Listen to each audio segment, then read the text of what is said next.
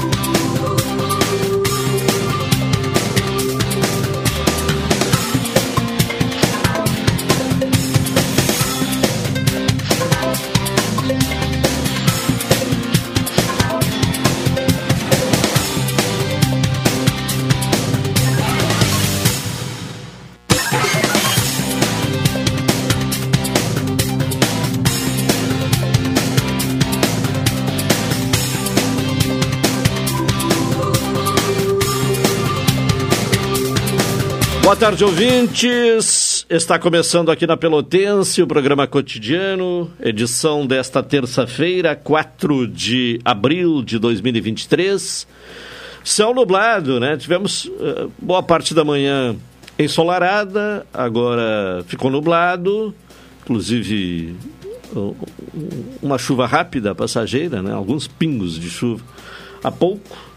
A temperatura 22 graus e 9 décimos, 83% a umidade relativa do ar, a sensação térmica em 23 graus e 9 décimos. De acordo com o Laboratório de Agrometeorologia da Embrapa, a temperatura máxima registrada hoje foi às 10 horas e 37 minutos, 24 graus e 1 décimo. A chuva foi tão rápida né, e tão insignificante que nem há registro, pelo menos lá na sede do Laboratório de Agrometeorologia da Embrapa, não há nenhum registro de chuva na manhã desta eh, terça-feira. O Homero Queiroga é quem nos acompanha na parte técnica. O Alexandre Salóis está na central de gravações. A produção deste programa é de Carol Quincoses. Direção executiva da Rádio Pelotense de Luciana Marcos. Direção geral de Paulo Luiz Goss. Lembrando que o ouvinte participa deste programa com mensagem para o WhatsApp da Pelotense, que é o 984 311 620 e pode nos acompanhar pelo 620 AM da Pelotense, a emissora pioneira no Rio Grande do Sul, rumo aos 100 anos, ou pelas plataformas digitais, o Instagram da Pelotense é o arroba Pelotense 620 Oficial, o www.radiopelotense.com.br e os aplicativos Tunin e Radiosnet. Agora são 12 horas 35 minutos. Falamos em nome de Supermercado Guanabara. No Guarabara você encontra ofertas deliciosas para sua Páscoa. Expresso Embaixador aproximando as pessoas de verdade. Café 35 Off Store na Avenida República do Líbano, 286 em Pelotas. Telefone 3028 3535. Doutora Maria Gorete Zago, médica do trabalho, consultório na Rua Marechal Deodoro, número 800, sala 401. Telefone para contato 32 25 55 54, 30 25 20 50 e 981 14 10 00. Sicredi, cooperar com a economia local rende um mundo melhor. Sicredi, gente que coopera cresce. E NET HD TV com Now, ligue 21 23 46 23 ou vá na loja na rua 15 de novembro 657 e assine já, consulte condições de aquisição. Como de hábito, né, começamos com a previsão do tempo, e é o que vamos ouvir agora, no boletim do Centro de Pesquisas e Previsões Meteorológicas da Universidade Federal de Pelotas, informações nesta terça-feira com Henrique Repinaldo. Nesta terça-feira, a presença de um fluxo de umidade na atmosfera, que se desloca pelo oeste do estado, favorece a formação de nebulosidade em todo o estado. Na metade sul e no litoral, é esperado um céu intercalando entre períodos de nublado e parcialmente nublado, enquanto nas demais regiões são esperadas condições de céu claro a parcialmente nublado. No entanto, não se pode descartar a possibilidade de ocorrência de pancadas de chuva fraca na região de fronteira oeste, Campanha e Zona Sul. Na estação agroclimatológica localizada no campus da UFPEL, no Capão do Leão, a temperatura mínima registrada foi de 17,8 graus. Já a umidade máxima foi de 97%. Durante a madrugada foi registrado nevoeiro forte. A previsão do tempo para Pelotas e região nesta terça-feira é de céu parcialmente nublado, com períodos de nublado e eventuais pancadas isoladas de chuva fraca. Ventos de sudoeste a sudeste, fracos a moderados, e a temperatura máxima prevista é de 26 graus. Já para a quarta-feira, a previsão é de céu parcialmente nublado, com períodos de nublado. Ventos de sudeste a leste, fracos a moderados, e a temperatura oscilando entre 17 e 27 graus. Já para a quinta-feira, a previsão é de céu parcialmente nublado, com períodos de nublado. Ventos de sudeste a leste, fracos a moderados e a temperatura oscilando entre 18 e 25 graus. Este boletim foi elaborado pelos meteorologistas Henrique Repinaldo e Gustavo Razeira, do Centro de Pesquisas e Previsões Meteorológicas da Universidade Federal de Pelotas. Tá certo. Informações com Henrique Repinaldo, a previsão do tempo para Pelotas e região. Participação agora de Carol Quincoses e as informações do trânsito. Carol, boa tarde. Boa tarde, boa tarde aos ouvintes. Então, começando com as informações sobre o trânsito dessa manhã, houve o registro de só uma ocorrência, que foi na Avenida Cristóvão José dos Santos, número 101, próximo ao presídio aqui de Pelotas, e essa ocorrência teve apenas danos materiais. Fora o acidente de trânsito, não houve nenhum bloqueio ou também desvio na cidade hoje. Tá bem, então tranquilo o trânsito, apenas um acidente, não tem desvio aí no trânsito, né? Tudo normal nesta terça-feira. Bom, vamos falar, Carol, sobre o cronograma de vacinação, que nesta semana tem alteração, né? Porque é uma semana mais curta, né? Em função do, do feriado de sexta-feira, sexta-feira da paixão. Nós vamos então com o cronograma anunciado pela Prefeitura para esta semana até quinta-feira. O cronograma de vacinação dessa semana vai ter algumas mudanças em virtude do feriado da Sexta-feira Santa. Considerando a data de Quinta-feira Santa, a sala de vacinas do ambulatório da Universidade Católica não atenderá nesse dia. Já o ponto de vacinação do Mercado Central não terá atendimento na Sexta-feira Santa e também no sábado. Além dos imunizantes contra o coronavírus, outros previstos no calendário nacional também estão disponíveis nas unidades básicas de saúde, no centro de especialidades, exceto o Covid-19, no ambulatório da UCPEL e nas bancas 16 e 17 do Mercado Central. Então, recapitulando as mudanças, começando pelo ambulatório da Universidade Católica, que vai com a vacinação até quarta, dia 5, das 8 da manhã às 20 horas. O mercado central das bancas 16 e 17 vai até quinta-feira, dia 6, das 8 da manhã às 17 horas. Nas UBSs vai até a quinta, no dia 6 também, das 8h30 da manhã às 11 e das 1h30 da tarde às 4 da tarde, exceto nas unidades Balsa e Jardim de Alá, que vão funcionar até a 1h30 da tarde. E por fim, o Centro de Especialidades vai com a vacinação até a quinta-feira, das 8 da manhã às 18 horas. Tá aí então o cronograma, né, os locais de vacinação nesta semana. Bom, por falar em vacina, né, tem gente que não gosta de que se fale de vacina.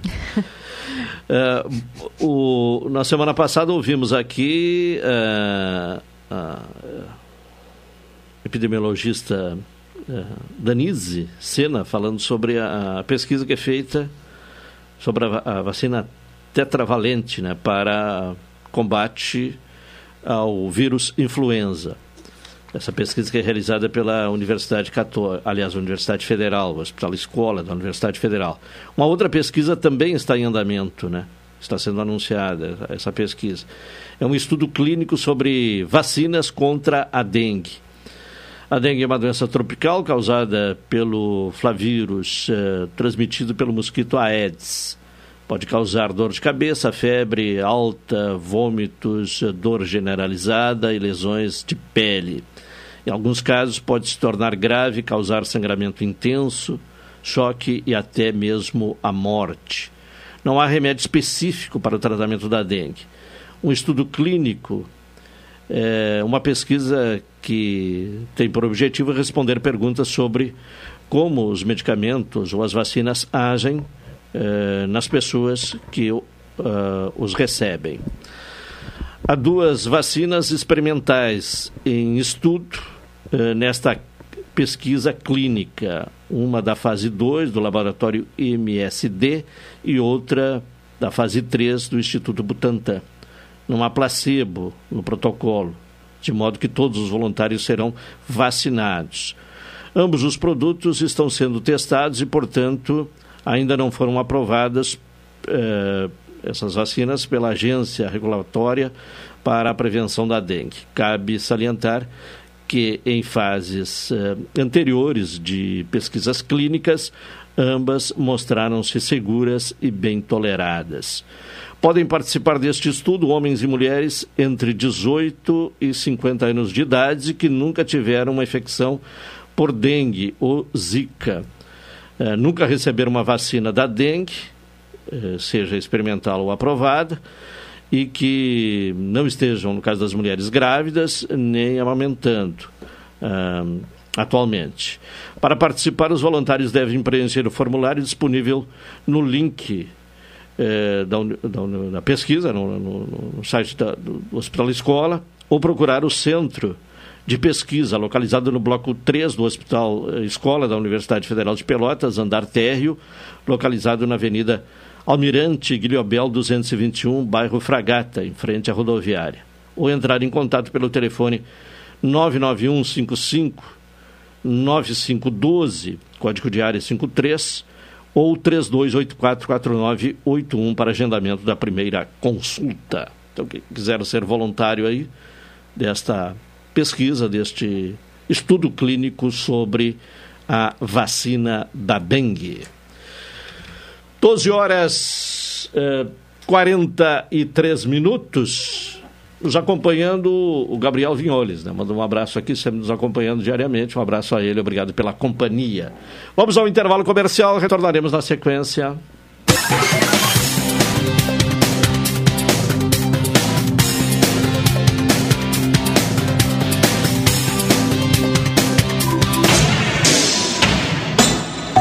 ZYK 270, Rádio Pelotense, 620 kHz, 10 kW, amplitude modulada, a emissora da metade sul.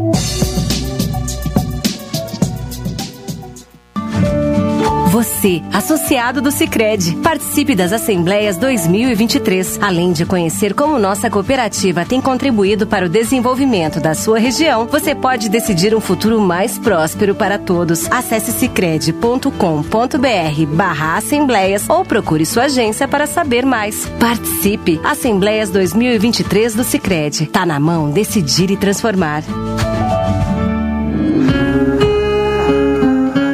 Café 35 em todo lugar. Forte, marcante, o cheirinho no ar. Café 35 em todo lugar. Forte, marcante, como a história do Rio Grande.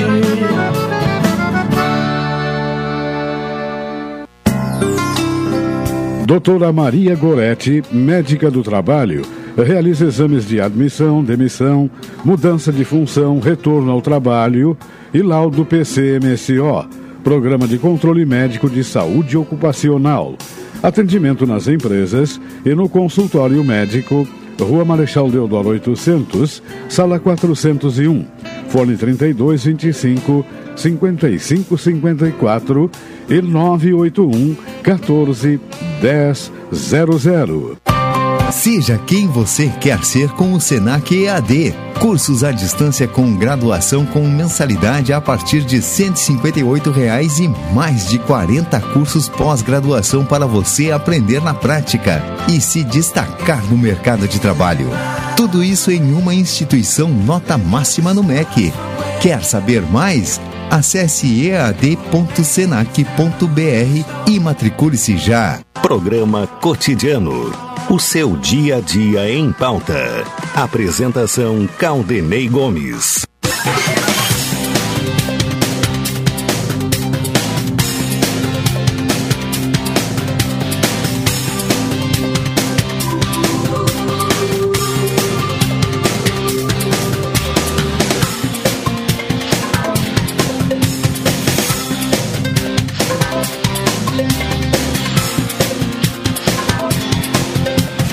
12h45, estamos com o programa cotidiano.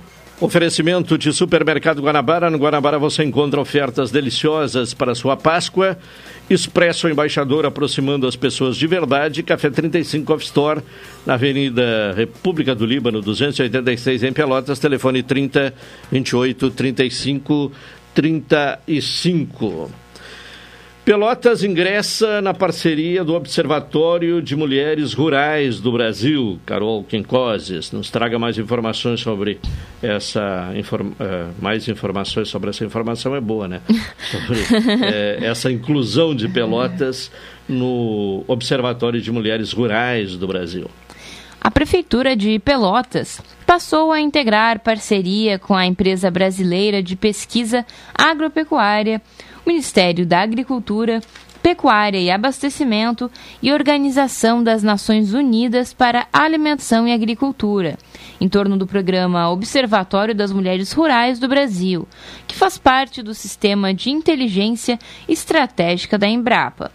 Em visita à Secretaria de Desenvolvimento Rural, a pesquisadora da Embrapa, Lília Deuáquila, propôs a parceria com o município para ações do programa, cujos objetivos, entre outros, são a promoção de benefícios às mulheres rurais que atuam em atividades agropecuárias, florestais ou aquícolas a pesquisadora foi recebida pelo diretor executivo da SDR, Romualdo Cunha Júnior, e pela chefe do setor de apoio à agricultura familiar, Rejane Jorge.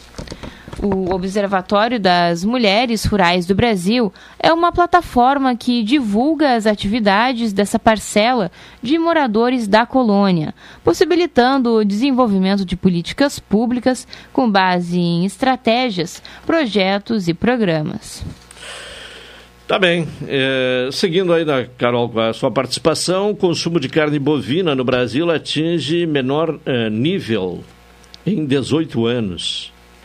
O encarecimento da carne nos últimos anos deixou consequências na alimentação dos brasileiros. No ano passado, o consumo de carne bovina atingiu 24,2 quilogramas por habitante, o menor nível desde 2004.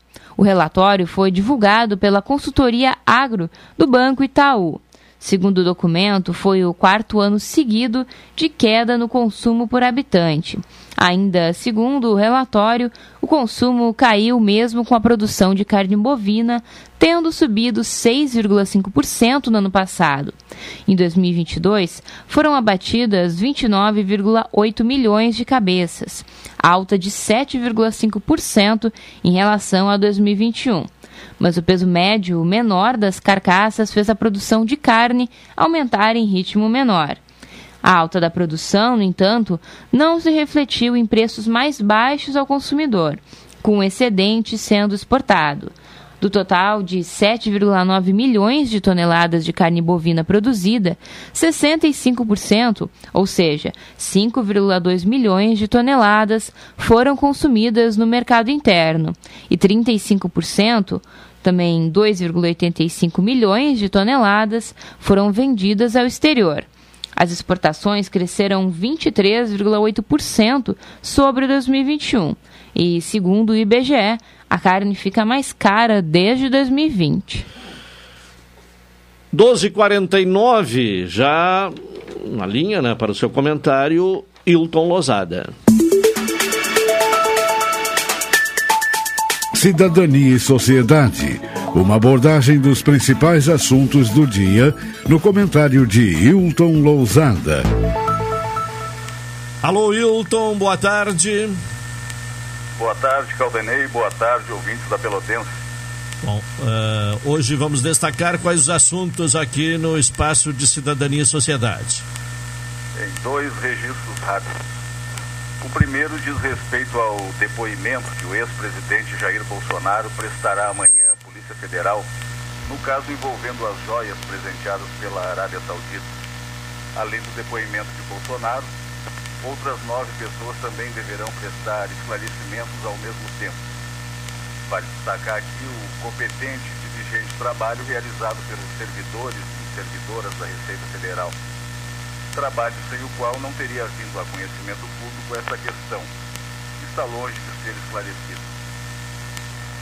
Segundo registro, respeito à sanção pelo presidente da República, o presidente Lula, da lei número 14.541, que trata da criação e funcionamento ininterrupto das delegacias especializadas de atendimento à mulher.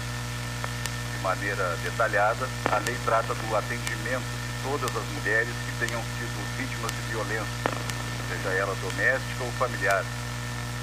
Os crimes contra a dignidade sexual, feminicídios e também acerca do funcionamento das delegacias, que a partir de agora funcionarão ininterruptamente, inclusive em feriados e finais de semana.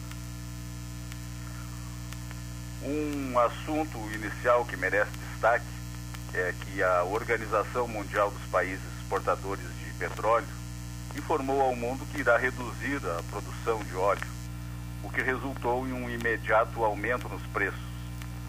Alguns países, dentre eles a Arábia Saudita, o Iraque e outros países do Oriente Médio e da África, em conjunto, irão reduzir a produção em um milhão de barris por dia, enquanto a Rússia reduzirá a produção em 500 mil barris por dia. Como o preço do barril de petróleo é levado em consideração pela Petrobras quando reajusta os preços da gasolina, do diesel, do gás de cozinha e do gás natural, é esperado que este corte na produção de petróleo se reflita aqui nos preços brasileiros. Um outro assunto, e ainda que certos assuntos cheguem até nós com uma frequência maior do que aquela que gostaríamos, não podemos fazer de conta que eles não existem por desejo pessoal ou por conveniência de qualquer natureza, deixar de abordá-los. Me refiro especificamente a um assunto tratado no comentário feito na sexta-feira passada, momento no qual fizemos uma espécie de balanço das questões relevantes ocorridas durante o mês de março. Dentre os assuntos tratados naquele momento, estava um assunto do qual esperava não me ocupar tão cedo Tratava-se da questão envolvendo a utilização de trabalhadores em condições degradantes em um alojamento no município de Bento Gonçalves. Os trabalhadores vinculados a uma empresa chamada Fênix Serviços Administrativos e Apoio à Gestão de Saúde Limitada prestavam serviços de forma terceirizada para três vinícolas da Serra Gaúcha: Aurora, Garibaldi e Salton. Publicizada a situação, e com a intervenção do Ministério Público do Trabalho, e após mais de oito horas de audiência telepresencial, as vinícolas se comprometeram, dentre outras coisas, a fiscalizar as condições de trabalho e direitos dos trabalhadores, tanto dos trabalhadores próprios quanto dos trabalhadores terceirizados. O compromisso, expresso através de um termo de ajustamento de conduta, estabeleceu, segundo o Ministério Público do Trabalho, um paradigma de modo a responsabilizar toda a cadeia produtiva em casos semelhantes. Mesmo com a grandiosidade do caso, outros casos surgiram e povoaram o noticiário. Cabe registrar que, quando da descoberta do caso, o governador Eduardo Leite, e fiz uma rápida menção ao fato no comentário de ontem, colocou toda a estrutura do Estado do Rio Grande do Sul à disposição sentido de prestar o auxílio necessário ao Ministério Público do Trabalho e demais autoridades. Cabe reconhecer o trabalho do Ministério Público do Trabalho, da Polícia Federal e da Polícia Rodoviária Federal neste caso. Mas ainda que o caso tenha sido compreendido e equacionado, certo é que as repercussões judiciais ainda ocorrerão. Os danos aos trabalhadores subsistirão, inclusive danos emocionais. Tendo sido delimitadas as bases do caso de Bento Gonçalves, era necessário seguir em frente. O mais natural, a partir de então, era que com a repercussão do caso, dos nomes das empresas expostos às críticas da sociedade e principalmente da extensão dos danos causados às pessoas, o caso servisse de exemplo, inclusive para demover alguém ou alguma empresa que se sentisse tentada a utilizar os serviços de trabalhadores em situação degradante. Degradante para o trabalhador, não esqueçamos. Ocorre que o mês de março ainda seguia seu fluxo, quando foram encontrados trabalhadores em situação degradante em outro município gaúcho, desta vez em Uruguaiana. Naquele segundo momento, haviam sido resgatadas 85 pessoas que trabalhavam em situação análoga à escravidão. Neste caso, os trabalhadores executavam suas atividades em lavouras de arroz e, da mesma maneira como ocorria em Bento Gonçalves, estavam vinculadas a uma empresa terceirizada, que fora contratada para a limpeza da lavoura de arroz.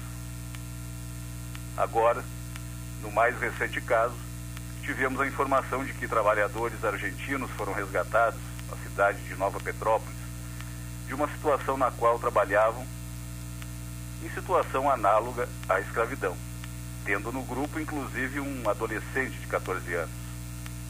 Lamentavelmente, situações como essa se apresentam com regularidade.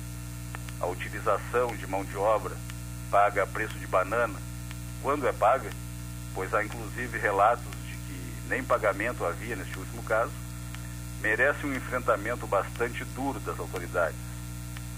É inegável que alguém está se beneficiando das atividades prestadas por trabalhadores em situação análoga à escravidão. Agora fica uma pergunta: parou? E outra pergunta: essa palhaçada de desrespeitar trabalhador e trabalhadora vai até quando? Espero que o assunto não fique circunscrito à investigação, mas que as ações judiciais, principalmente aquelas que tramitarão no âmbito da Justiça do Trabalho, tenham um exemplo bastante forte no caso de confirmadas todas as informações até agora existentes. É inegável que o país vive um processo de empobrecimento os salários diminuem os empregos desaparecem. Muitas vozes se levantam contra direitos trabalhistas historicamente conquistados. Seus porta-vozes também são barulhentos, pois tirar coisas dos trabalhadores é bastante fácil. E os trabalhadores resgatados do trabalho, análogo à escravidão, não nos deixam mentir. Então, é isso. Para além disso, ouvintes da Rádio Pelotense, o que mais haveria para ser dito? A precarização do trabalho já é uma realidade conhecida da sociedade há algum tempo. O desrespeito aos indivíduos, homens e mulheres trabalhadoras, que se sujeitam a trabalhos com um regramento mínimo, quando não inexistente esse regramento, também é uma realidade. Agora, uma coisa precisa ficar clara para o Estado brasileiro: trabalho realizado por seres humanos merece o mínimo de respeito e consideração, que é uma consequência mais do que lógica da teoria da dignidade da pessoa humana. E ainda que assim não fosse, não se adequaria sequer à simples contraprestação do pagamento por um trabalho prestado. Há, portanto, um longo caminho a percorrer e tratar trabalhadores como gado, os privando de coisas elementares como alojamento digno, alimentação decente e condições de trabalho adequadas, não é pedir muito. Aliás, nem se trata de pedir, é imposição legal, conforme previsto na consolidação das leis do trabalho e em diversas normas regulamentadoras. Ontem, é importante registrar que o Procurador-Geral da República, Augusto Aras, ajuizou uma arguição de descumprimento de preceito fundamental no Supremo Tribunal Federal. Na arguição, Procurador-Geral solicitou ao STF que a exploração de pessoas em condições análogas à escravidão seja considerada crime imprescritível, e que o tribunal conceda liminar proibindo que juízes e tribunais declarem a prescrição de casos em andamento. Por fim, resta saber também se ocorreu o chamado dumping social, que se dá quando o empregador adota práticas desumanas de trabalho e que essas práticas tenham por objetivo a redução dos custos e o aumento dos lucros. Espero que não. E a esta altura do campeonato, é mais do que sabido que todo trabalhador e toda trabalhadora tem direito fundamental a um ambiente de trabalho digno e a condições de trabalho também dignas. Caldenei. Tá bem, Hilton Lozada, uma boa tarde e até amanhã. Boa tarde, boa tarde aos ouvintes da Pelotense e até amanhã. Pontualmente uma hora, vamos ao intervalo comercial para retornar em seguida com o cotidiano.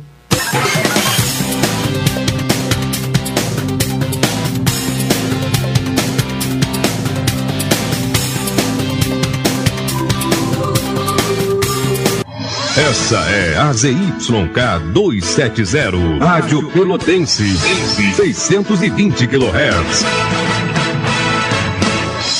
Música, esporte e notícia. Rádio Pelotense, 10 kW. Café 35,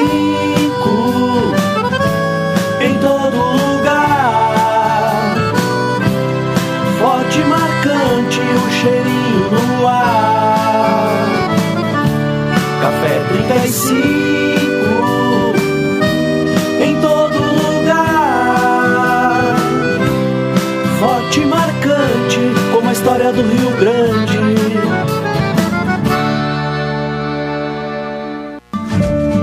Você, associado do Sicredi, participe das assembleias 2023. Além de conhecer como nossa cooperativa tem contribuído para o desenvolvimento da sua região, você pode decidir um futuro mais próspero para todos. Acesse sicredi.com.br/barra assembleias ou procure sua agência para saber mais. Participe! Assembleias 2023 do Sicredi. Tá na mão decidir e transformar.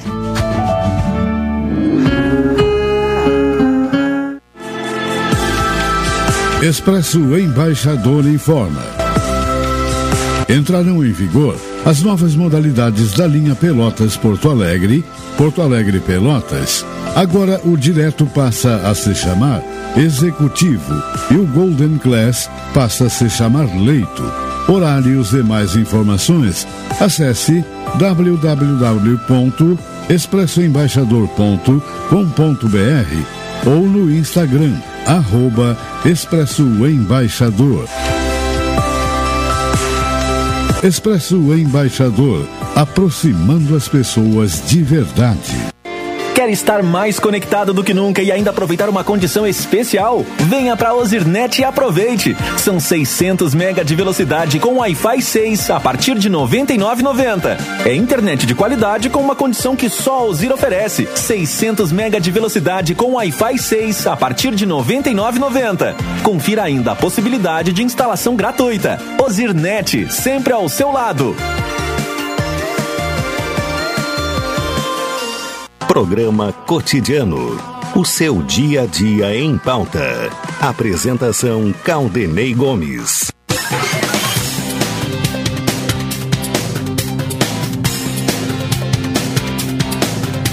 Uma hora três minutos, estamos com o programa cotidiano, Cicred, cooperar com a economia local rende um mundo melhor, Cicred, gente que coopera cresce, NET HD TV com ligue 21 23 46 23, ou vá na loja na rua 15 de novembro, 657 e assine já, consulte condições de aquisição.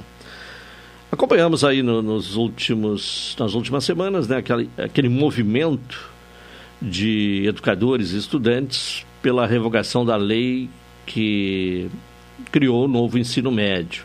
Pois a, a pressão ela começa a apresentar resultado. Uma portaria deve ser publicada nos próximos dias com alteração do cronograma para as mudanças, ou seja, o adiamento eh, da entrada né, em vigor do novo ensino médio. Uh, o texto também vai sustar a reforma do Enem, o Exame Nacional do Ensino Médio, prevista para 2024, que adequaria o exame ao novo formato da etapa final da educação básica. O Enem é a principal porta de entrada para o ensino superior no país. Essa suspensão ocorrerá inicialmente no período previsto para consulta pública sobre o tema. Iniciada em março, a consulta tem 90 dias de duração, com possibilidade de prorrogação, e mais 30 dias para o Ministério da Educação elaborar um relatório para definir o futuro uh, da política. Então, adiamento da entrada em, vigência do ensino médio, uma portaria deve ser uh, editada e confirmando, portanto, esse adiamento, e também a reforma do Enem será alterada. Uh, vamos uh, trazer mais uma informação, Carol, enquanto tentamos aí um contato para a entrevista aqui no programa. Uh, vamos falar sobre uma pesquisa, né, ouvindo brasileiros, e uma pesquisa que salienta aí a, a dificuldade que as pessoas, né, as famílias estão passando, porque 40, 23%, né, 23% dos entrevistados dizem que não tem comida suficiente em casa. Né? Um dado, uma estatística né, triste desta pesquisa realizada pelo Datafolha, Carol. Exato, são 23% dos brasileiros que comentam que não tem comida suficiente em casa. Essa pesquisa do Datafolha foi divulgada hoje e mostra que 62% dos entrevistados afirmam que a comida é suficiente, enquanto 15% dizem que os alimentos são mais do que suficientes. Segundo o Datafolha, a falta de alimentos ocorre mais entre as mulheres, sendo 27%, os moradores da região Nordeste, sendo 30%, os que votaram no presidente Lula, sendo 27%, e os beneficiários do Bolsa Família, 23%. Entre as pessoas ouvidas, 26% disseram receber o benefício. O Instituto ouviu 2.000 2.028 pessoas com 18 anos ou mais entre os dias 29 e 30 de março, em 126 cidades brasileiras. A margem de erro da pesquisa é de dois pontos percentuais para mais ou para menos. 12 horas 7 minutos. Bom, hoje é terça-feira e como sempre, né, às terças-feiras, vamos ao Uh, comentário de André Miller? Uh, já temos Agora, no cotidiano, o comentário de André Miller. Alô, André, boa tarde. Boa tarde, Caldenei. Boa tarde aos ouvintes do cotidiano. É fundamental entendermos alguns conceitos para que possamos agir de acordo com uma lógica de conduta, né? Usando aquela velha máxima de que a nossa liberdade ela acaba quando começa do outro. Atualmente, assim como animais irracionais, estamos agindo na base do instinto, né? empurrando goela abaixo dos outros a nossa verdade. Então, para reflexão, vou trazer um pouco do conceito sobre cultura, que tem relação né, com isso que eu estou tentando aqui é, trazer, né, até como pauta de debate. O conceito de cultura corresponde ao conjunto de regras sociais aceitas como norma pela sociedade ou grupo que as compõe. O etnocentrismo é uma maneira de ver os outros com base nos nossos padrões culturais, com os nossos valores sociais, morais e éticos, e não o valor dos outros. O relativismo cultural significa uma perspectiva mais ampla sobre o outro, uma perspectiva que vê e compreende o outro a partir de parâmetros e regras sociais do outro. O multiculturalismo significa a existência de grupos de diversas culturas, assim como o embate político, econômico, social travado pelos diferentes grupos sociais na luta pelo respeito à diversidade. O direito à diferença e a diminuição das desigualdades são temas centrais para o multiculturalismo, bandeira de luta de vários movimentos sociais contemporâneos espalhados pelo mundo inteiro. com base nesses conceitos, a gente precisa entender que temos sim direitos de expor nossas ideias e lutar por ideais. Mas isso não quer dizer que todos devam pensar da mesma forma. Né? Cada um tem a sua maneira de se expressar e tem o seu meio cultural né, como uh, sustentação uh, daquele uh, produto né, que nos tornamos. Então não adianta que, que, que não vamos todos pensar iguais e precisamos sim buscar os debates, buscar aquilo que é certo e aquilo que, que é errado no nosso entendimento, né, com discussões saudáveis, né, sem que as torne campo de batalha. O radicalismo faz uh, pensar que só a nossa opinião vale e muitas vezes a intolerância leva à tragédia, como as que acompanhamos há pouco, né? Como o menino de 13 anos, que aí tem outras questões envolvendo é, bullying escolar e alguns sinais que foram dados, né, de acordo com o que está sendo relatado, e acabou assassinando a professora. Ou então, como esse agente penitenciário que matou um torcedor, olhem só, por um pedaço de pizza, né, que já havia encerrado uh, os, os pedidos, e na discussão ele foi buscar uma arma e atirou 12 vezes num indivíduo que estava ali é, é, para torcer pelo seu time. Não teve nem relação com torcer por um ou por outro. Né? Teve é, motivação de intolerância e isso tem sido uh, recorrente. Né? Então a gente precisa buscar uma, uma reflexão mais ampla né? e que para que a partir dos nossos meios a gente possa contribuir uh, de forma que entendamos né? que o nosso, a nossa opinião vale, mas a do outro também. Que tenhamos é, tolerância é, e não vamos nunca né, eh, chegar a um consenso amplo, né? mas a, a pluralidade de pensamento é saudável, desde que tenhamos essa capacidade de respeito ao próximo.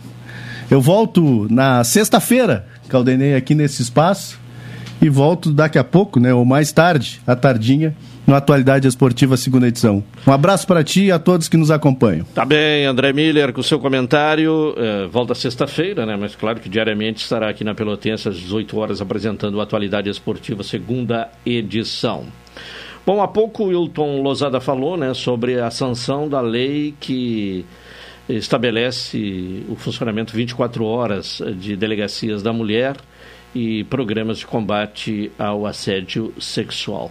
Propostas foram aprovadas pelo Congresso em março e publicadas no Diário Oficial eh, desta terça-feira. A lei prevê que mulheres sejam atendidas por mulheres, mesmo onde não há delegacia específica. Ainda seguindo com essa informação, o presidente Luiz Inácio Lula da Silva sancionou o projeto que prevê o funcionamento 24 horas eh, por dia incluindo domingos e feriados, para delegacias da mulher em todo o país. O texto foi publicado no Diário Oficial desta terça. Lula também sancionou o projeto de lei que cria programa de combate ao assédio sexual em órgãos públicos e em instituições privadas que prestem serviços ao governo. A lei sobre o funcionamento ininterrupto das delegacias da mulher foi proposta em 2020 pelo senador Rodrigo Cunha, do União uh, Brasil de Alagoas e aprovada pelo Senado no início de março deste ano. Hoje já existem delegacias da mulher que funcionam neste formato e o caso é, é o caso né, de duas unidades no Distrito Federal e de algumas em São Paulo, como por exemplo, né, é, algumas situações em estados. Alagoas tem três delegacias que funcionam 24 horas. Na Paraíba, 14 delegacias. Pernambuco, 15 delegacias. Não, vamos refazer. Alagoas, três delegacias no estado, só uma 24 horas. Eh, na Paraíba, 14 delegacias, só uma 24 horas, das 14. Em Pernambuco, 15 delegacias, 6 24 horas. E Tocantins, 14 delegacias, nenhuma às 24 horas. Aqui, essa matéria do G1 não traz referência ao Rio Grande do Sul, a situação de funcionamento das delegacias de atendimento à mulher, vítima da violência, a, a respeito de, de, funcionamento ininterrupto. Bom, vamos ao intervalo, uh, uma hora 14 minutos. Na sequência, retornaremos com o programa cotidiano.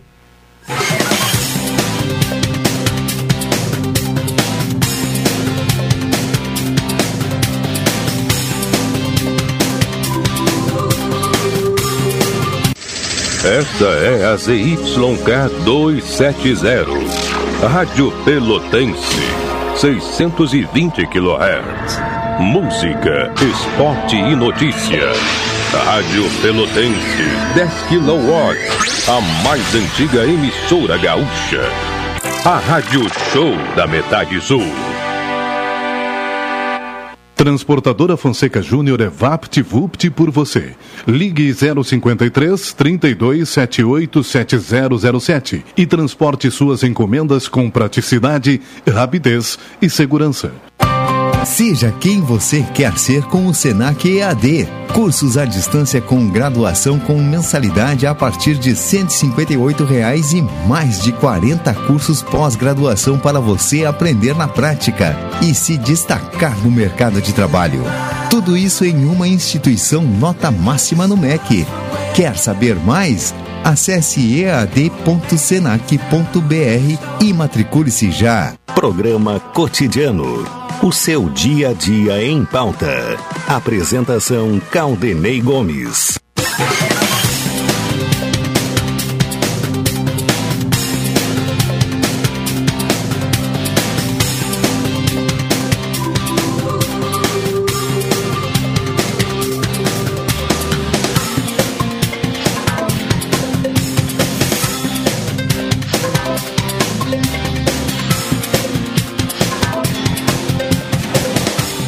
Uma hora e 16 minutos, estamos retornando com o programa cotidiano aqui na Pelotense. Falamos em nome de Supermercado Guanabara. No Guanabara você encontra ofertas deliciosas para a sua Páscoa.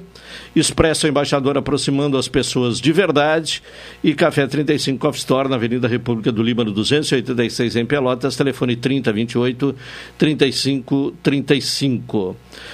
Doutora Maria Gorete Zago, médica do trabalho, consultório na rua Marechal Deodoro, número 800, sala 401, telefones para contato 32 25 55 54, 30 25 20 50 e 981 14 10 00. Domingo, né, Carol, foi o dia de conscientização ao, ao autismo, né? Isso, Dia Mundial da Conscientização do Autismo, dia 2 de abril. Uh, hoje pela manhã houve uma audiência pública na Câmara para tratar sobre esta questão do autismo. Uh, e, de novo ali, vários relatos, né, pelo que eu acompanhei, né, especialmente de mães e pais de crianças autistas, a respeito daquele problema que você conversou com o, Sidney. Sidney Garcia Isso. semana passada e que fez um desabafo, né, que é a dificuldade de inserção dessas crianças na rede escolar, por falta de professor com especialização né, para eh, tratar com essas crianças, a falta de auxiliar né, de educação também para dar esse suporte, estrutura na escola e tudo mais.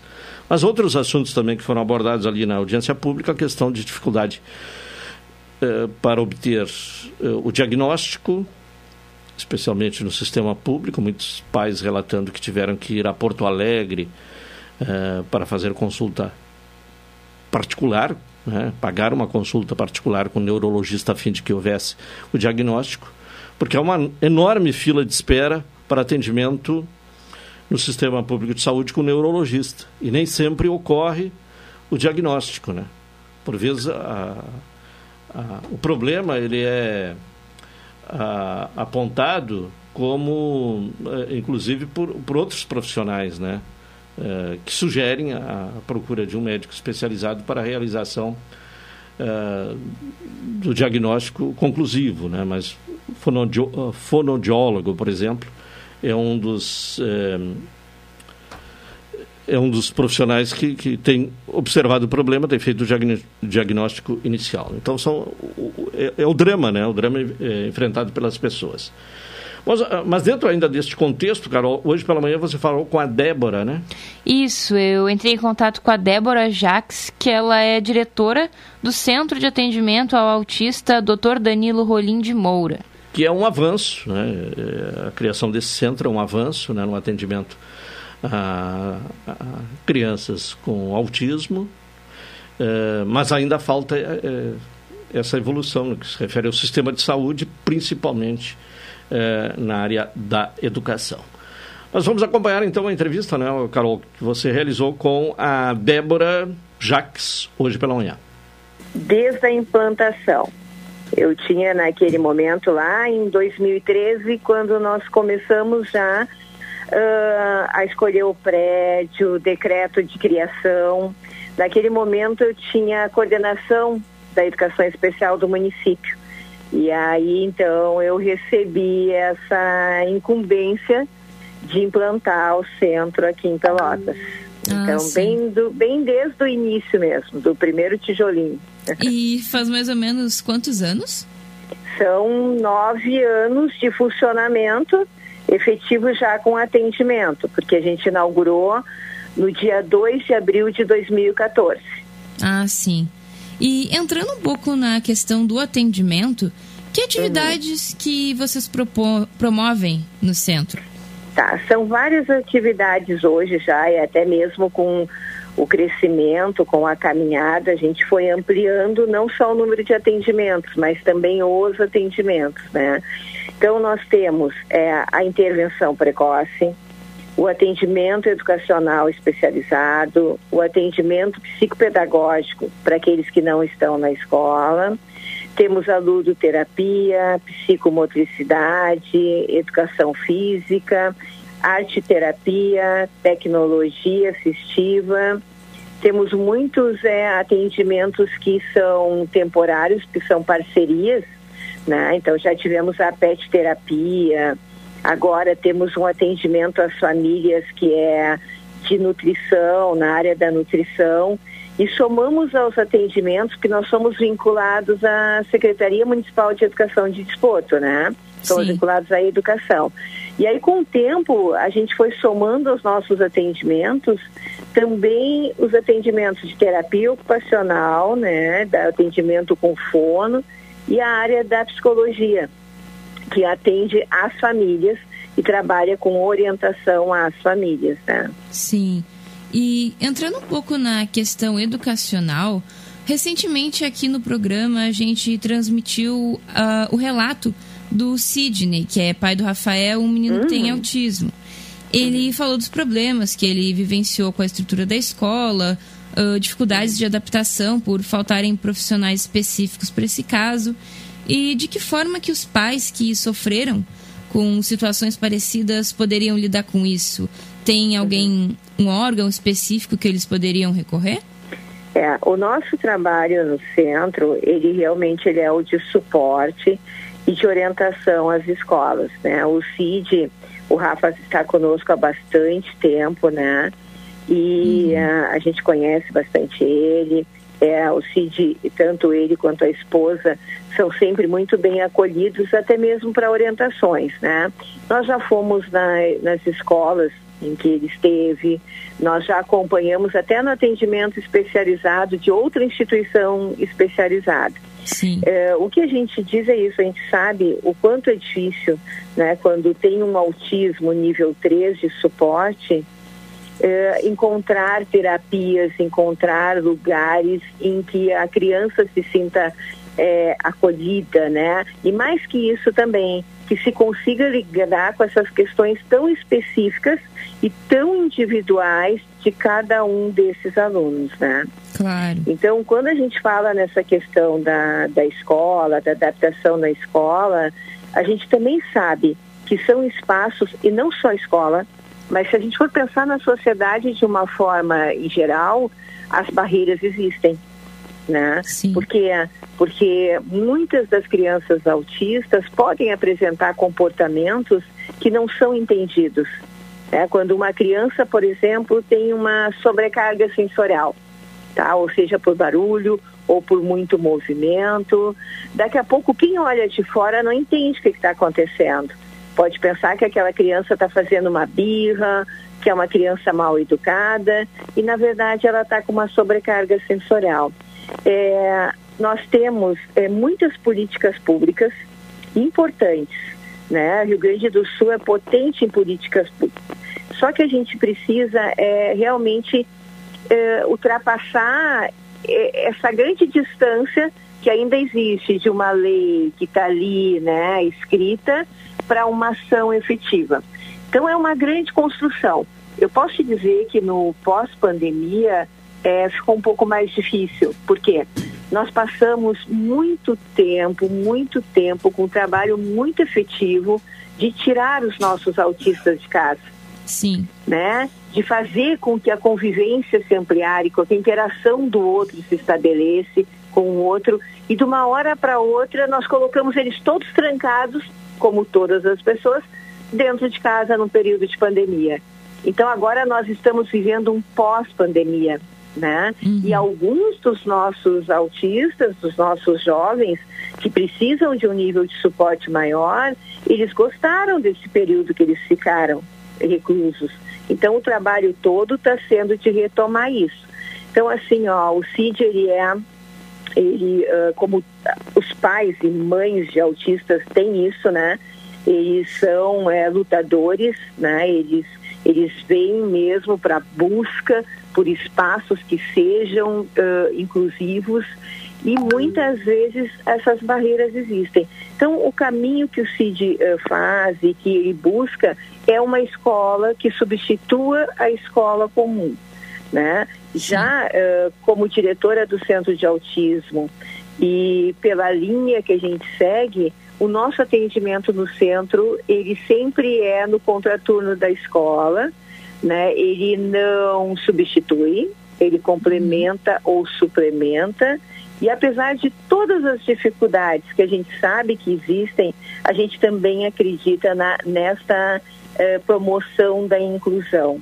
A gente acredita que com informação, que o tema né, desse ano é mais informação, menos preconceito, com informação, com formação continuada, com as pesquisas que existem, a gente vai aos poucos superando essas dificuldades né, que as famílias enfrentam na inclusão dos seus filhos com TEA. Sim, e falando um pouco sobre essa questão da inclusão é, contra o preconceito, no dia 2 foi o Dia Mundial da Conscientização do Autismo, Isso. certo? E eu sei que o centro planejou uma caminhada para a visibilidade dessa causa. Como é que foi? Houve a adesão do público? Isso, na verdade, assim, ó, quem sempre é responsável e organiza essa caminhada é a associação, a Amparo. Uhum. Né? Então, a Amparo, já desde o início, porque elas já começaram é, antes mesmo do centro existir, um ano antes do centro, já aconteceu a primeira caminhada. Uhum. Né? E foi assim, ó, se a gente vê na linha do tempo, as primeiras caminhadas eram pouquíssimas pessoas. Hoje, nessa última de sábado que teve, que aconteceu no dia primeiro, eram mais de mil pessoas. Ah, né, que estavam ali caminhando por uma causa. Então eram familiares, eram profissionais que apoiam a causa, eram escolas inteiras que estavam ali caminhando junto, eram pessoas da comunidade, enfim, é, a caminhada ela mostra de certa forma é, que o autismo ele está muito mais visível agora. Você imagina que na última pesquisa nos Estados Unidos a cada 36 nascimentos, uma pessoa é autista. Sim. Então, de alguma maneira, eu vou te dizer uma coisa, Carol. A gente vai encontrar, em algum momento, é, pessoas com TEA no nosso convívio. Pode ser na nossa família, pode ser na nossa comunidade, pode ser no nosso local de trabalho, né? A, a gente vai encontrar, não tem como não. Então, assim, ó, informação é fundamental, visibilidade, porque quando eu entendo, quando eu consigo compreender não só as características para saber identificar, mas também como eu consigo entender como lidar com essa pessoa, como acolher essa pessoa, como compreender esse funcionamento que é um outro jeito, né, de ser e de estar. Sim. Né? Inclusive, é, no próximo dia 6 é aniversário do centro, né? Vocês já têm uma programação para as comemorações? Na verdade, assim, ó, o aniversário é no dia 2. Ah, sim, é no, no dia 2. Dia Mundial de Conscientização, nós fizemos nove anos. Uhum. Então, a gente tem uma programação bem intensa, né? Que foi feita em parceria com o centro, com a Universidade Federal através do núcleo do NEPCA e com a Amparo, Associação né, de Mães e Pais. Então, uhum. Então começou ali no dia primeiro com a caminhada, dia 2 nós tivemos uma machada, uh, ontem nós tivemos uma audiência na Câmara de Vereadores, hoje nós estamos em formação continuada todo dia e amanhã todo dia. E no dia 6 à tarde nós faremos a festa de aniversário. Depois de três anos sem uma festa presencial, né? Uhum, a gente vai estar tá retornando para comemorar, também para agradecer. Porque, embora sejam muitas barreiras, a gente ainda precisa caminhar muito, a gente tem muito que comemorar, sim. Porque nós passamos de 58 atendimentos iniciais para mais de 550. Ah, para dois, três atendimentos disponibilizados diferentes para várias terapias que são agora, né? Então, a gente trabalha com próprio centro, a equipe do centro, com formação continuada, temos muitas pesquisas lá dentro, campo de estágio, né? Uh, fazemos estudos de caso com as escolas, com os alunos especificamente. Quer dizer, o nosso coração é o atendimento aos nossos alunos e alunas, né? Dentro do transtorno do espectro autista. Agora, o trabalho extrapola muito, né? Ali os muros e justamente a ideia é tornar uh, eles é, mais é, fortes e que eles consigam, então, entender essa sociedade que exige tanto deles, né? Que eles consigam fazer essa leitura, consigam participar efetivamente, né? Porque é, estar nos lugares não quer dizer pertencer a esses lugares. Então, a gente quer que nossas crianças, nossos jovens e nossos adultos, eles se sintam pertencentes aonde quer que eles forem. Claro. Então, Débora, eu agradeço a tua participação e espero que vocês tenham boas comemorações ainda pelo Dia Mundial da Conscientização do Autismo e também do aniversário do centro. Tá certo. Obrigada, querida. Obrigada. Bem, aí a, a, a reportagem então com o uh, com a, presidente, a Débora Jacques, né?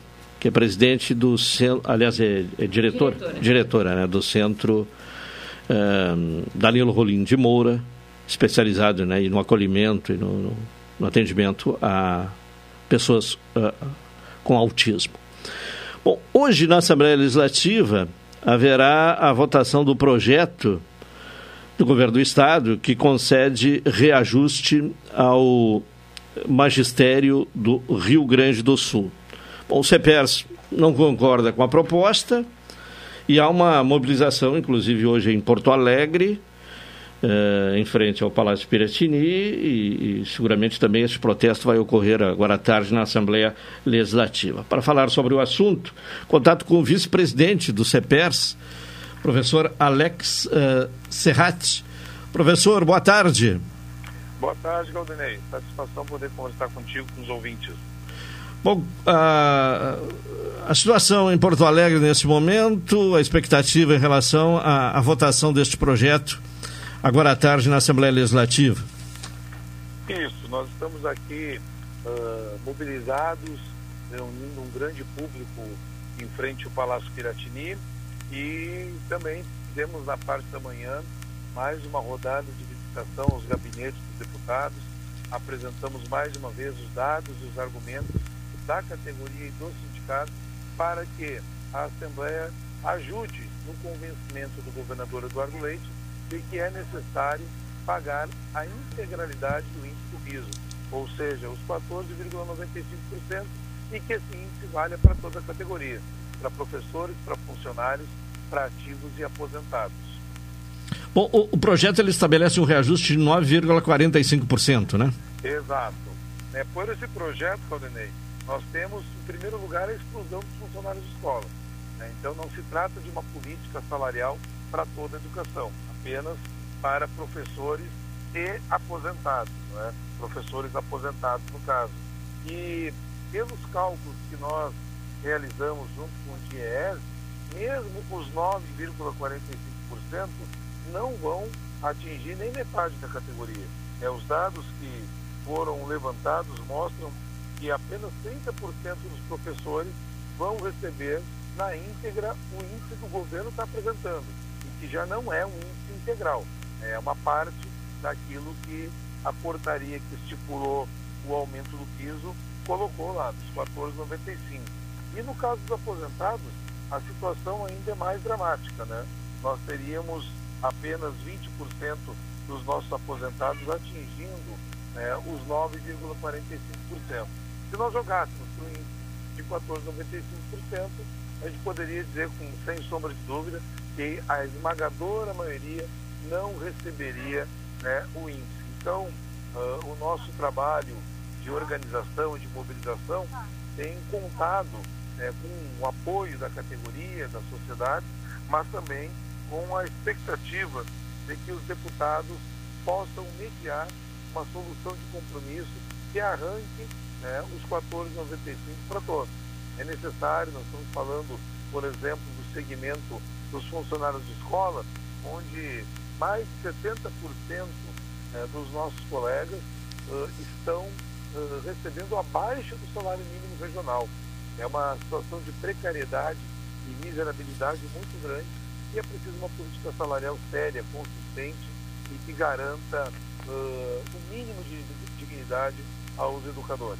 Bom, para que o ouvinte possa entender, por que 70% eh, eh, dos eh, professores da ativa ficariam excluídos, né? ou seja, não receberiam a integralidade dos 9,45% propostos pelo governo? Certo. A rigor, né, uh, já existe uma primeira exclusão que é não colocar no projeto de lei os 14,95. Mas dentro do projeto da proposta do governo de 9,45, o governador Eduardo Leite repete a fórmula de 2020 e 2021. O que, que trazia essa fórmula? Uh, professor tem o seu salário básico e tem algumas gratificações e vantagens que ele acumulou ao longo da sua carreira. Uma delas são os chamados triênios. A cada três anos você ganhava uh, um percentual de 5% uh, no seu salário baseado uh, no, no vencimento básico. O governador pegou essas vantagens e essas gratificações, reuniu todas elas e disse, olha, uh, isso aqui vai virar uma parcela, chamada parcela de irredutibilidade. Mas o que nós vimos acontecer nesses dois, eh, dois anos, 2020 2021, foi que na hora de calcular uh, o, o impacto do piso sobre o nosso salário básico, o governador descontou né, o valor do aumento, primeiro da parcela de redutibilidade, e depois que sobrava, quando sobrava, porque alguns tinham um valor superior, depois que ele concedia o restante como aumento.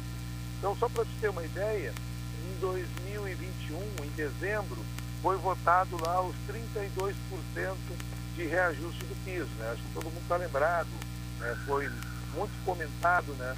na opinião pública, mas quem tinha alguma parcela a receber ainda, né? tinha o aumento primeiro descontando a parcela. Tanto que o reajuste médio da categoria em 2021 não foi de 32%, mas de 22%. E tivemos muitos colegas que receberam abaixo disso e muitos aposentados que ficaram né, com reajuste zero. Hoje, o que o governo faz é repetir esse formato. Então, a, aplica o cálculo dos 9,5%. É, Se você tem a parcela, primeiro você desconta o valor do reajuste da parcela e o que sobrar é o seu efetivo aumento.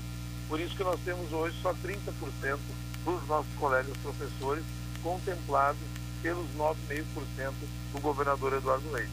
Bom, o, o, os 14,95%, é, é, esse cálculo, ele é chegado de que forma? Quais são os elementos que formam é, este percentual esse de percentual a ser reivindicado? Isso. É, primeiro, uma questão importante, Claudinei, de, de, de esclarecer para a sociedade, é que o piso salarial não é dessa base, o piso salarial não é a revisão das perdas inflacionárias. Ele é uma política de valorização profissional e salarial.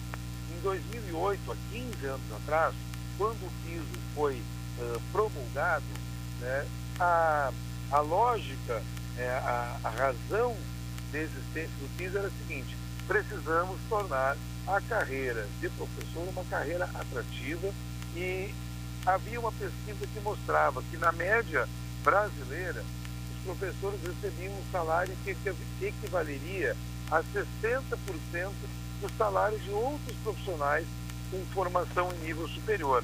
Passados 15 anos, essa média hoje é de 77%, ou seja, continua se recebendo menos do que outras profissões, mas conseguiu-se avançar, conseguiu-se melhorar esses índices. Então o piso tem é, essa, digamos, concepção. E do ponto de vista do cálculo, nós trabalhamos com um índice que o governo utiliza para outras finalidades também, como a composição do FUNEB, a manutenção e desenvolvimento da educação, chamado custo aluno qualidade. Esse custo aluno qualidade é mensalmente reajustado.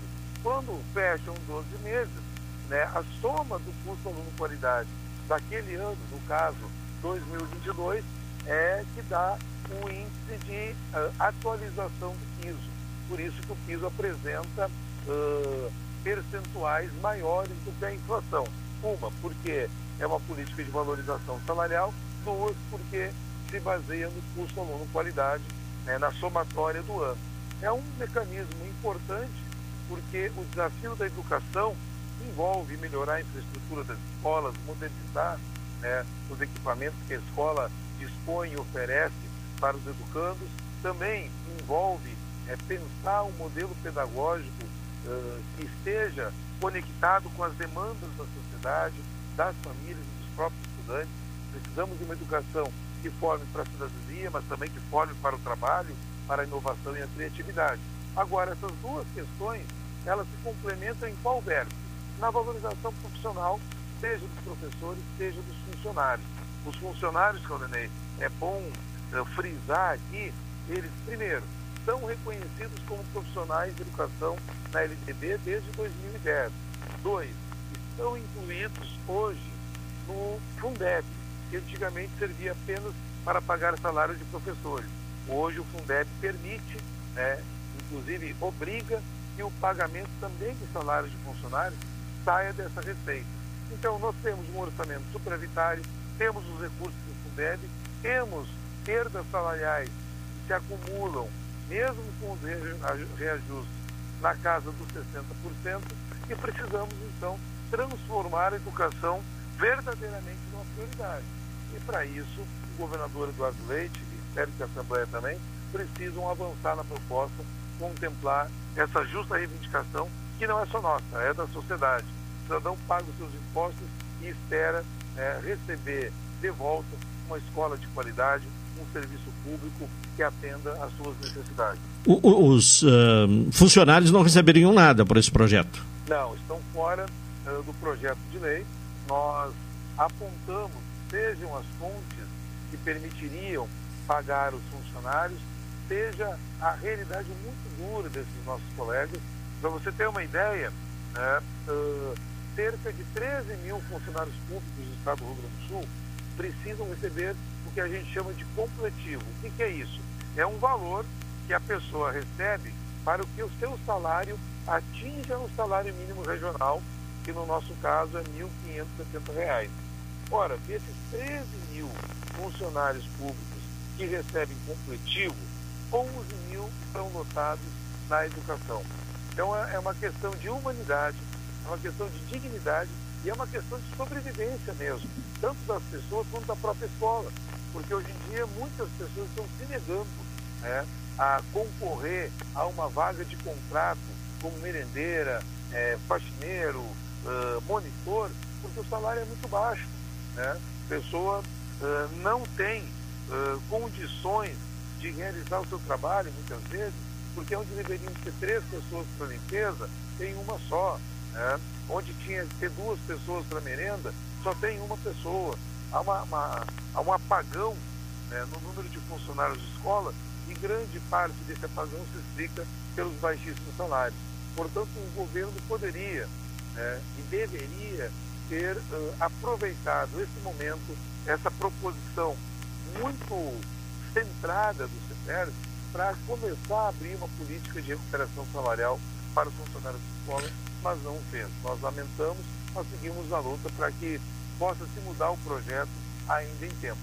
O, o, o governador ele fez a campanha e, e tomou posse para este segundo mandato, dizendo que a educação seria prioridade. Uh, os primeiros sinais apontam nesse sentido ou não?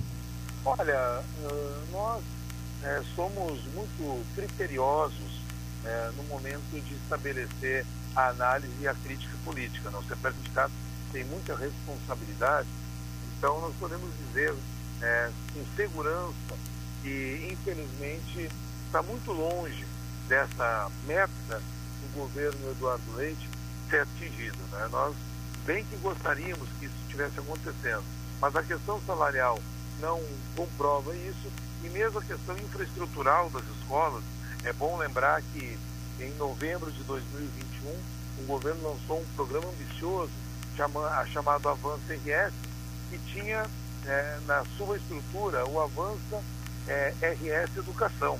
Se anunciava investimentos da ordem de 1,2 bilhões de reais, coisa que acabou não acontecendo. Eu agora há pouco encontrei uma colega, diretora do núcleo de Carazinho, que me falou, Alex, você vai ter que voltar em Carazinho, porque a escola indígena lá está do mesmo jeito. Né? É, é indescritível a situação é, que essa escola se encontra. Nós havíamos viabilizado uma, um container né, através do Ministério Público. A promotoria tomou a iniciativa e negociou com o governo do Estado, então, a instalação de um container né, temporário. Até hoje o container não chegou. Já se passaram nove meses e as crianças estão em condições precaríssimas. Uma sala, é uma casa velha, é, é, é, que tem frestas né, nas tábuas, não oferece o mínimo conforto, a mínima condição, porque esse é um exemplo. Mas a gente poderia pegar, através das nossas caravanas, que visitaram é, as três juntas, cerca de mil escolas, e mostrar uh, diversas situações de escolas que não oferecem condição física e estrutural, oferecem risco à saúde, risco à vida das crianças e que não foi tomado providência é, dentro daquilo que se anunciou. Então, é, o governador ainda vai ter que é, mostrar muito serviço para poder dizer que, de fato, a educação é uma prioridade no seu governo. Bom, qual é a tendência agora à tarde? É, é de aprovação? Olha, o governo tem maioria na Assembleia. Né? Nós estamos conversando com todas as bancadas, especialmente com a base governista, porque é dali que a gente espera que abra-se um caminho mais uh, adequado de conversação com o governo, já que a oposição tem pouco trânsito, pouca aceitação. Né? Gostaríamos que a postura fosse outra. Mas o fato é que, a princípio, não há nenhum sinal de que a situação venha sofrer mudança. Vamos seguir nas conversações.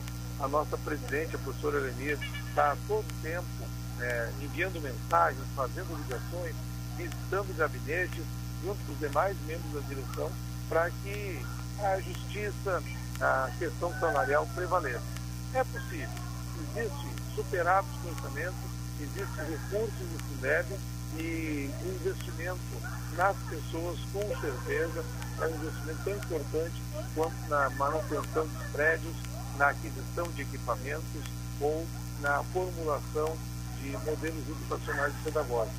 O tá. governador precisa responder isso para a categoria e para a sociedade. Certo. Professor Alex Serrat, muito obrigado. Tenha uma boa tarde. Sucesso nessa empreitada hoje aí na Assembleia Legislativa. Vamos à luta. Bom trabalho. Tá bem, muito obrigado. Falando então sobre eh, esta mobilização que ocorre hoje em Porto Alegre, quando a Assembleia Legislativa vota o, o projeto apresentado uh, pelo governo do Estado em relação ao reajuste salarial da categoria do magistério. Uma hora e 49 minutos, intervalo, retornaremos em seguida.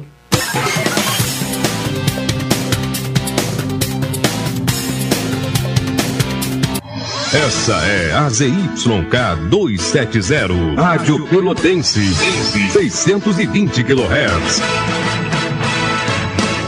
Música, esporte e notícia. Rádio Pelotense, 10 kW. Expresso Embaixador informa. Entrarão em vigor as novas modalidades da linha Pelotas Porto Alegre, Porto Alegre Pelotas Agora o direto passa a se chamar executivo e o Golden Class passa a se chamar leito. Horários e mais informações, acesse www.expressoembaixador.com.br ou no Instagram, arroba Expresso Embaixador. Expresso Embaixador, aproximando as pessoas de verdade. Café 35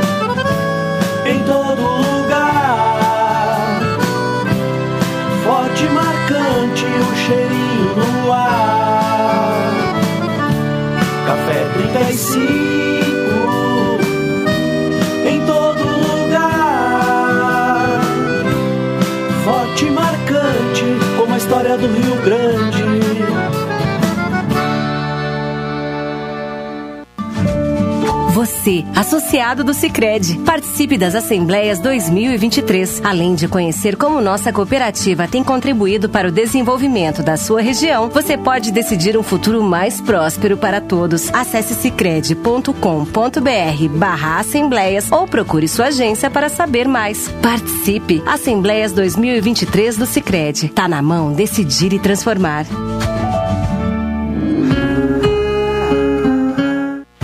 Pequeno passo para o homem, um grande salto para a humanidade. Foram as primeiras palavras de Neil Armstrong ao pisar na Lua. Nossa história conversa com a tua. Há 60 anos, a AGERT, Associação Gaúcha de Emissoras de Rádio e Televisão, está presente nos momentos que revolucionam o nosso mundo. Compadre, tu viu que estão querendo pisar em Marte agora? Eu vi.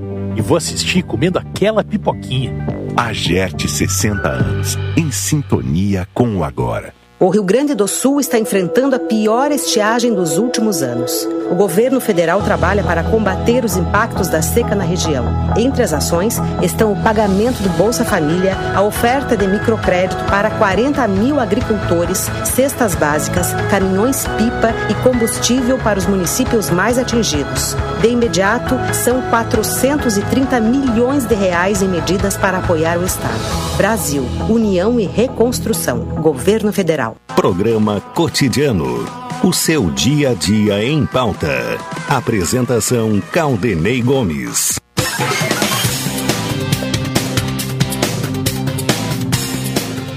Uma hora e 53 minutos, estamos com o programa cotidiano uh, aqui na Pelotense. Temperatura neste momento 22 graus, céu nublado, jeito de chuva. Sensação térmica 23 graus e 3 décimos.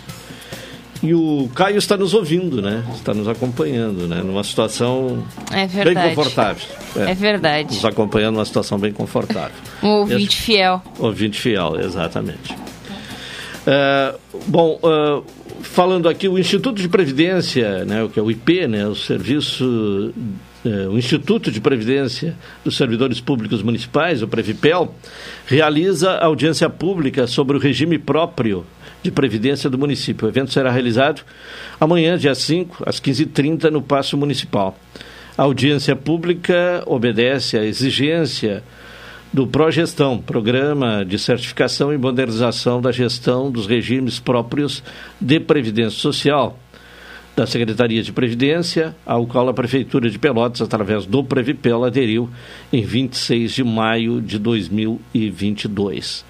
O tema da audiência abrange a política de investimento do RPPS Pelotas, que é o. Vamos ver, né? O que, que seria essa sigla aí? Uh, programa de regime próprio da Previdência Social, é isso.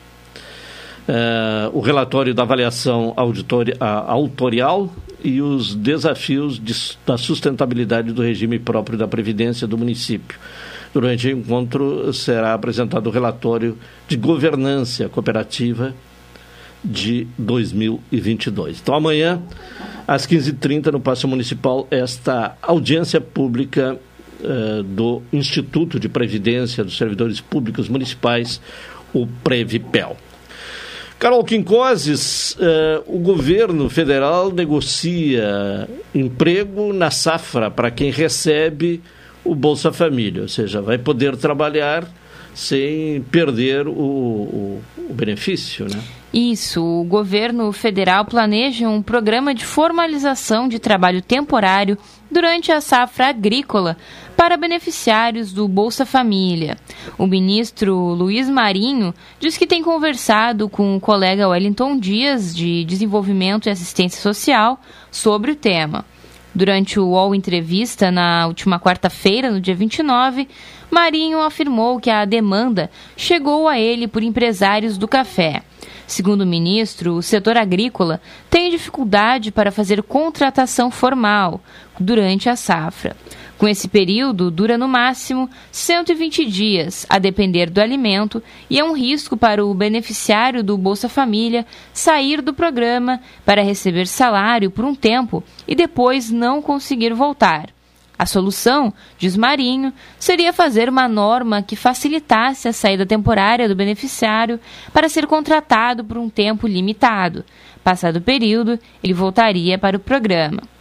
Para o ministro, a medida pode estimular algumas empresas a fazer contratações formais e desestimular outras a promover trabalho análogo à escravidão. A ideia de Marinho é suspender ou pagar parcialmente o Bolsa Família durante o período em que o beneficiário estiver trabalhando no programa organizado pelo governo. Assim, o cidadão permanece no cadastro do Bolsa Família e volta a receber o dinheiro quando acabar o contrato de trabalho temporário. Recebi aqui uma reclamação de agricultores né, do interior de Canguçu e Piratini que se mostram inconformados com a situação da estrada que liga os dois municípios desde suas emancipações. Esses agricultores estarão fazendo um protesto amanhã, quarta-feira, pois essa estrada está em situação precária e assim vem prejudicando o escoamento da produção, seja a produção agrícola como a da pecuária. Nesse período, está iniciando a colheita da soja e do transporte da colheita de, uh, do fumo. A, manifestação de amanhã, né, quarta-feira, vai ocorrer uh, em dois pontos da estrada, sendo um no interior de Canguçu e outro no interior do município de Piratini. A principal queixa dos moradores daquela uh, região é a promessa de alguns deputados estaduais que asseguraram no ano passado que haveria o asfaltamento da via, né, dessa estrada que liga Canguçu a Piratini. As obras tiveram um início no período pré-eleitoral, porém, eh, passado o período das eleições, as máquinas deixaram o local sem previsão de retorno, como né, não raramente ocorre. Né? Começa antes da eleição, depois o trabalho não é concluído. Por esse motivo, então, trabalhadores rurais, né, produtores rurais de Piratini e Canguçu irão realizar este protesto amanhã. Eh, reclamando das condições precárias da estrada que liga os dois municípios, uma antiga reivindicação dos moradores deste local. Para finalizar o programa de hoje, Carol, vamos falar aí sobre aumento no preço de imóveis, né? Que Exato. teve um reajuste importante aí, a, acima da inflação, inclusive. O preço de imóveis subiu 5,7% em um ano. O preço dos imóveis novos e usados subiu e nos últimos 12 meses encerrados em março, segundo o índice do FIPZAP. O preço desses imóveis subiu em 49 das 50 cidades pesquisadas. Entre elas estão todas as 16 capitais que integram o índice. A alta é um pouco maior do que a prévia da inflação, acumulada no mesmo período, que foi de 5,36%. Goiânia é a capital com maior alta, com 17,68% entre março de 2022 e 2023. Depois aparecem Campo Grande, Maceió, Florianópolis e Curitiba. Em quatro capitais, a alta foi menor que a inflação acumulada no período. São elas São Paulo, Porto Alegre, Rio de Janeiro e Brasília. Das 50 cidades pesquisadas, Canoas, aqui no Rio Grande do Sul, foi a única a registrar queda. O preço médio caiu 1,19% em 12 meses. Só em março desse ano, o preço médio subiu 0,42% em comparação com fevereiro. No mês anterior, a alta havia sido de 0,38%, ainda segundo o índice FIPZAP. Final de programa, encerramos aqui o cotidiano desta terça-feira. Retornaremos amanhã às 12 horas e 30 minutos. Vem aí o Cláudio Silva com a Super Tarde. Uma boa tarde a todos. Até amanhã.